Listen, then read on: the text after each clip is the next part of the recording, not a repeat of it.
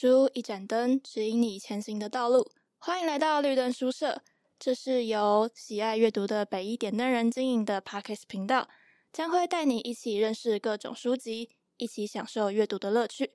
Hello，大家好，欢迎收听很认真聊书的图书馆与他的常客们专栏。我是不小心拖稿拖很久的主持人思杰。今天这集要和慧宇老师聊聊刘志新写的《真相制造》。真相制造倒过来便是制造真相，它从书名便有巧妙之处。一般在大家的想法中，真相应该是原本就存在着事实，等待我们去发掘它。但这本书却从一开始便点出，真相是可以被他人制造的。说到这边，大家应该猜到今天的主题为何了吧？没错，就是谈假讯息。那在正式介绍书之前，先来聊聊印象深刻的几个假讯息吧。我个人印象很深的有前几年的安史之乱，不知道大家还有没有印象？就是当时卖场为了行销而发出假讯息，在媒体网络平台快速发酵之后，造成全民恐慌，就开始去各种卖场扫空架上所有的卫生纸。那真的是第一次亲身感受到假讯息的威力。那另外一个是最近的事件，就是最近刚结束的公投。呃，公投的目的是为了修十八岁公民权的复决公投。那我记得我在投票前一天问我家人是否会投同意的时候，他们就说他们不会，而他们不同意的原因，居然是因为条文中有一项叫“年满十八岁者有依法被选举之权”。他们看到这一项，他们就以为之后只要十八岁就可以出来参选。那他们觉得，那一个刚从高中毕业的人，怎么有办法为他们发声呢？那我听到之后，就立刻就是问号满天飞，就是去查了资料，就说，对，这个说法果然是假讯息。因为就算修宪过了十八岁公民权，最低参选的年龄依旧是二十三岁。那由此可知，假讯息就算只是一句话，经过网络不断发酵之后，它带来的影响力依然很大，而且它不只会影响你自己的认知，它甚至会影响一整个群体。就像是我，我现在还没有投票权。好，那老师曾经看过或是遇过印象最深的假讯息或者是假新闻是什么呢？嗯，我好像如果意识到那是假新闻的话，就会直接忘记它，所以现在有点讲不太出来。但如果是我没有辨识出来的假新闻的话，那我也没有办法回答这题了。嗯。嗯，我觉得蛮好笑，但是也蛮有道理的。我觉得老师又讲到一个很重要的点，就是如果我们根本没有意识到它是假讯息的话，我们根本就不会去防范或是去质疑它。但我个人觉得啦，还是要去关注有哪些假新闻，虽然它不一定会影响你，但他人可能还是因为没有足够的媒体素养去察觉这一切。那这些人他们被影响之后，就可能会撼动整个世界，或是分裂群体。但如果你知道他是这个讯息是假的话，至少也许还有机会可以跟他们做更正，即使他们不一定听得进去。哦，那我其实还蛮好奇，你有没有就是做过你刚刚说的指正别人这件事情？会不会怕指正带来的冲突之类的？我其实很怕冲突，所以我只敢跟我的家人就是。对，纠正他们的错误，就像是我阿嬷，觉得她很常会相信那种偏方，然后你就算跟他说那个偏方是错的，他也不一定听得进去。那我还是会跟他说那个是错的，但是他就还是会依然就是这样遵守他自己的想法，然后直到他自己试验之后，他觉得没有效果，他才会停止。哎，那我觉得有点好奇的事情是。那个偏方是会伤身体的吗？还是它就只是一个没有用，但是没也没差的那种？应该是没有用，但也没差的，哦，那就还好，比较没关系。但是他就会做出很多奇怪的料理，然后我就很不想吃，但他就会一直逼我吃。哦，好，那我认为啦，还是要跟他们做纠正这个举动，就因为我们是从小教育，就是有媒体试读的概念，拿那些不知道概念的人，他们。就是在给他们一个机会去认识，那他们要不要看就再说。嗯，但讲到这边的话，究竟什么才是真相呢？真的有所谓的真相吗？然后什么又是假讯息呢？若他只是在媒体在线的时候重新拼凑、截取对自己报道有利的论述的话，那这则消息还算是假消息吗？书中作者去印尼访问曾经担任网剧的小编时，小编就说他不曾制作过假讯息，他只是挑出对此候选人有利的报道，将其散布罢了。啊，我觉得同一个件同一件事情，可能对不同人来说有不同的感觉，而且就像你刚刚提到的。嗯，知道部分的事实，可能会对同一件事的态度完全不一样。没错，没错，但却它也是事实。呃，我记得，呃，公视的新闻实验室 YouTube 影片就有一系列是在讨论媒体素养，那系列都蛮好看的。然后应该是第四集吧，还有提到就是框架事实的手法，就你刚刚说的提只提供部分事实。嗯，我那时候看到也觉得跟你的想法蛮像，哦，觉得嗯，哇哦，以前不会去想这件事情，对对对。那每个人，我觉得老师观点很棒，就是每个人对对与错的判断的确会不同。那我这边的话，我想以书中一句很喜欢的话来做回应。书中在调查法国极右派崛起议题的时候，曾经访问了一位先生，叫做高乐。他说：“讯息只有相较之下的真实。严格来说，真实讯息并不存在，讯息永远是有观点的，就如同没有。”绝对完整、真实的历史或者是纪录片，那资讯也只能做到相对真实而已。那在讨论完何谓假讯息真实之后，接下来我们要来谈谈假讯息带来的影响有多大。这本书他花了大概五年，借着采访各个产业产制假讯息的人、组织，甚至是极右派的党主席。跟致力防范假讯息的团体等等，追寻假讯息与他们的产地，探讨假讯息如何在选举政治发挥影响，如何形成一个完整的生态系，巧妙地分裂社区跟族群，如同在人民心中建立了一座隐形的柏林围墙。印象最深的是第一章，他们在谈圣战士的诞生。那开头就写到，一位母亲在某天接到了一通电话。那这通电话就是通知他投靠 ISIS 的儿子战死在国外了。那他在震惊跟悲伤之余，他也开始投入到底儿子是如何成为圣战士的。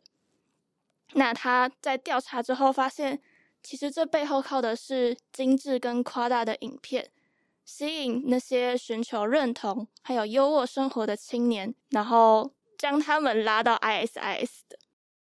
就是他后面有探讨到，其实这也不仅仅是恐怖组织的错。就是早在二零一五年欧洲恐攻盛行之前，大家其实就已经帮穆斯林贴上了恐怖分子的标签。那这群伊斯兰教的移民，他们在社会当中就已经备受隔离，在学校跟社会当中，他们都是被孤立的一群。他在他们身处的国家看不到未来，只好在宗教中寻求认同。因此，这是因为原本的社会就已经有裂缝，才让极端主义有机可乘。不过，我在想，就是我在写这段的时候，想到台湾很多移工也其实也是伊斯兰教，但台湾好像就比较不会有这个问题吗？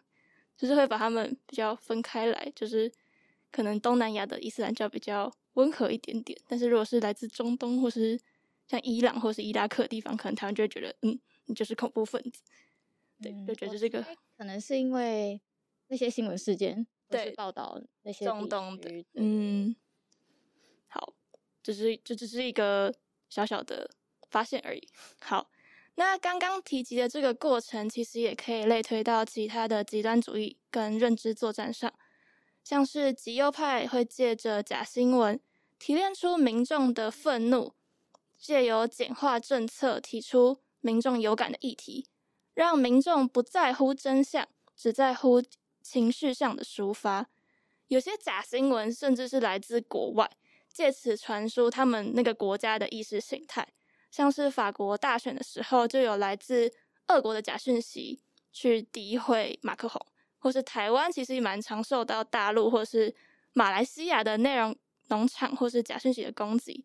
那其中就是又以长辈被影响的更多，因为我们看到简体字，我们就会稍微有防范，但长辈他们好像比较还好。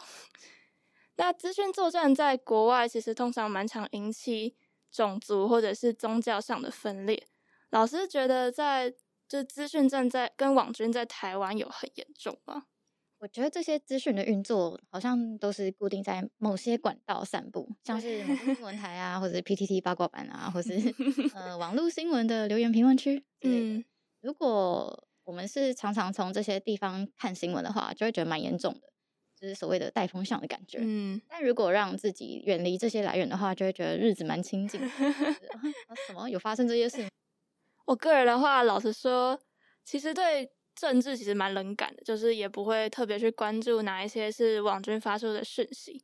但是我特别能从我家人的政治立场当中感受到这些讯息对他们影，就是意识形态影响之大。而且一旦这个偏见产生的话，其实就很难再改过来了。好，其实网络兴起之初，大家以为去除了空间上的限制，加上每个人都有发言权以及传播权。应该会形成一个更为多元的讨论空间，但事实却是网络打破了地域，借着创造认同以及归属感，筑起了另一座高墙。那些原本被社会孤立的主义，逐渐在此虚拟国度慢慢壮大，转换成现实中相应的声量及支持者，而这成为现今民主社会不可小觑的危机。如同书中所说，假讯息如同病毒，强迫民主社会生成抗体。而知晓了这些讯息的产制过程，难道没有办法阻止它吗？答案是有的。针对青年被招收为圣战士的议题这个上面，他们的家属成立了组织，在各地的学校宣传如何判断拒绝 ISIS 的邀请。而当地还有一个叫 Molengi，在辅导青年写程式创业之余，他们也发现，呃，社会。隔绝穆斯林的这个议题，让青年也一直活在自我否定的牢笼当中。因此，他们创办人沃亨还办了一个剧场，让青年人可以将他们在生活中遇到的偏见以及歧视写进剧本当中。如有一段是包着头巾的穆斯林女性去面试时，考官却误将把她打成当成清洁工。那借此让他们建立自信以及认同，台下的观众也可以借此反思。另外，当地的青年之家也打算透过实作，让青年了解网络媒体是如何影响自己的。那个的创办人就说，阻断这类讯息的最好办法，其实就是创造公开讨论，让青年抒发己见，有被认同的机会。在世界各地也有许多组织，透过网络上的宣传。制作有趣的短片、演唱会等等，邀请大家尝试接受多方的观点。那这边想询问老师，有自己辨别假讯息的方法吗？嗯，其实还蛮多媒体素养的书都有在讨论各式各样的方法。然后我自己觉得整理起来有四点，还蛮比较容易落实在生活当中。嗯，你在看那个资讯那个文章的时候，可以先注意一下那个作者、发表者是谁。那他是匿名的吗？还是他是有挂真实姓名，让你可以追踪到这个人的来历什么的？对，比较容易知道他的立场是什么，嗯、以什么样的观点写下这篇文章，想要影响谁？然后再来是这个资讯的发布时间，就是还有这个主题还有时效性嘛？因为有些讯息可能会有一定的。时效性就过了，旧事重谈。对对对，然后再来第三个，可能是看看不同观点的人怎么谈这件事情。就像你前面有提到，就是多方观点还蛮重要，不是只看某一个，嗯，那一个也不一定是就是对的。对，嗯，再来是呃，论述的证据与推论的逻辑是否合理。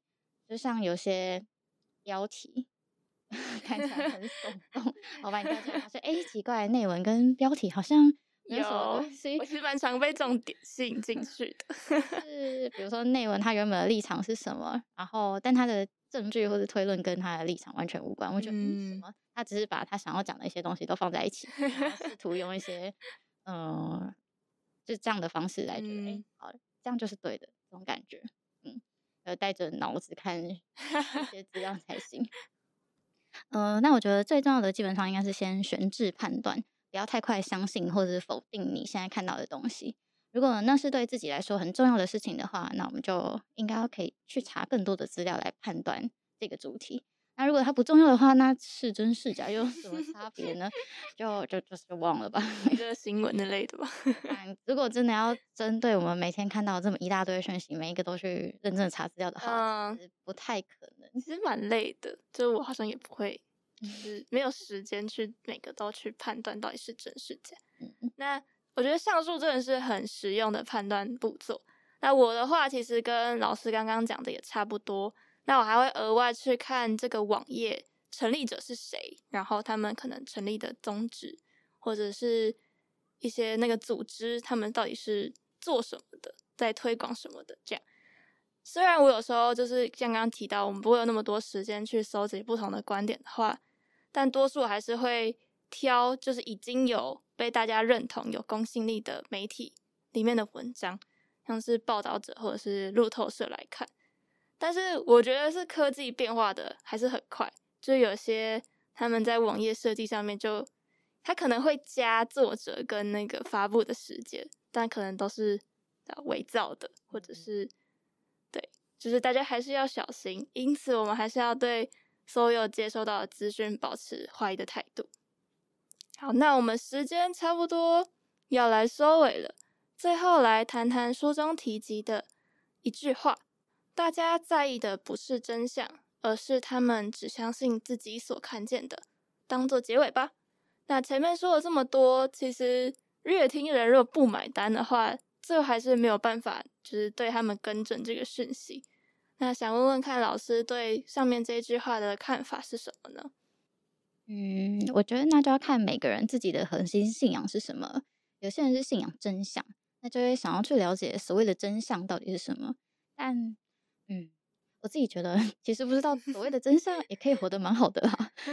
你还是可以去思考啊，还是可以行动跟正常的生活。嗯，有时候不要知道那么多，反而可以更容易的活着，开心的活着。嗯，我个人比较佛系一点，觉得怎么样都可以。嗯，然后尊重每个人的生活方式，没有一定要怎么样。所以，呃，如果蛮多人还是会看他们想要看的东西，那就那就去看啦。我觉得听完这句话，真的可以感受到，真的是蛮佛系的。那上述说到，与其说要改变他人的话，其实改变他人真的蛮难的。所以就大家就从自身开始做起吧。好，最后就是再小小聊一下，写完这篇之后，我其实有个感觉，就是其实不只是假的讯息才会误导我们，平常在接触的一些媒体或者是电影，甚至电影，或是人们。就是在输出他们价值观的时候，我们其实就很常在不知不觉的情况下面就会接受它。所以现在想想，就是我们现在有的这些价值观，到底哪一些是就是来自自己，然后哪一些就是被他人影响的？对，想想的话，其实有点细思极恐。好，那大家如果想要了解更多有关这个生态圈是如何去运作的话，欢迎大家到图书馆借阅《真相制造》，真的是一本很用心，看完会收获很多的书哦。好，今天的介绍就到这边告一段落。所聊的书籍会放在资讯栏，有兴趣的朋友可以去找原书阅读。除此之外，也可以在 IG 搜寻北一点灯人，会有更多不同于 Podcast 的内容。我们的频道也会有许多主题供大家聆听。欢迎带作莅临，大家拜拜。